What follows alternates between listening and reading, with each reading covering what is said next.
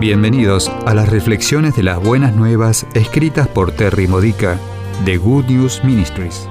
Te ayudamos a edificar tu fe para la vida diaria usando las escrituras de la Misa Católica. Visita gnm-es.org. Sexto domingo del tiempo ordinario. El tema de hoy es Para la gloria de Dios. La segunda lectura de este domingo de Primera Carta a los Corintios, capítulo 10, versículo 31 y capítulo 11, versículo 1, nos da un gran lema que deberíamos poner en los espejos de nuestras habitaciones para que sea la primer cosa que veamos con nuestros ojos recién abiertos cada mañana. Y dice así, hagas lo que hagas, hazlo para la gloria de Dios. Todo, cepíllate los dientes para la gloria de Dios. Di buen día a tu familia con un beso para la gloria de Dios. Ve a misa para la gloria de Dios.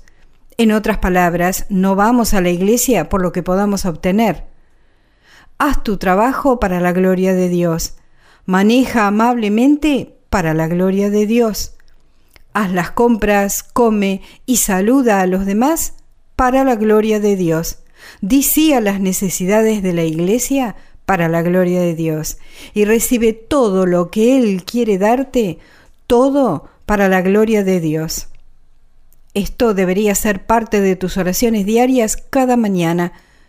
Espíritu Santo, ayúdame a hacer todo hoy para la gloria de Dios. Amén. Al hacer un hábito diario al comenzar el día así, la gloria de Dios se integra a tu carácter.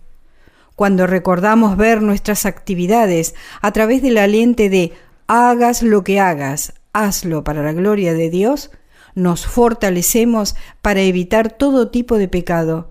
Santifica cada momento de cada día. A menudo vemos nuestras actividades religiosas como separadas de nuestras actividades normales. Nos tomamos un tiempo libre de nuestros compromisos para ir a la iglesia. Dejamos de hacer lo que estamos haciendo cuando deseamos orar. Pensamos que solamente los clérigos y los religiosos pueden ser religiosos todo el tiempo y que los laicos no son así. Y si son así, son fanáticos. Pero ¿por qué? Porque deberíamos limitar para la gloria de Dios solamente lo que es santo, por ejemplo, asistir a misa, a rituales religiosos, oraciones, trabajos del ministerio, etc podemos santificar cada momento recordando que con todo lo que hagamos podemos agradar a Dios. He aquí algunas preguntas para la reflexión personal. ¿Qué has hecho ya hoy que glorifica a Dios? ¿Qué has planeado para más tarde hoy y cómo puede ser ofrecido a Dios? ¿Qué harás para recordarte diariamente hacer todo para la gloria de Dios? Describe formas en que podemos glorificar a Dios en nuestras actividades normales diarias. ¿Cómo cambias tareas mundanas en obsequios para Dios? ¿Cuándo es más difícil lograrlo? ¿Cómo pueden incluso nuestras caídas en pecado transformarse en bendiciones que glorifiquen a Dios? Esta ha sido una reflexión de las buenas nuevas de Good News Ministries, gnm-es.org. Si quieres conocer nuestro ministerio, visita hoy nuestra web. Encontrarás reflexiones para recibir por correo o mensaje de texto, retiros en línea, recursos de oración y mucho más para ayudarte a conocer el amor del Padre, para acercarte más a Cristo y ser lleno del Espíritu Santo.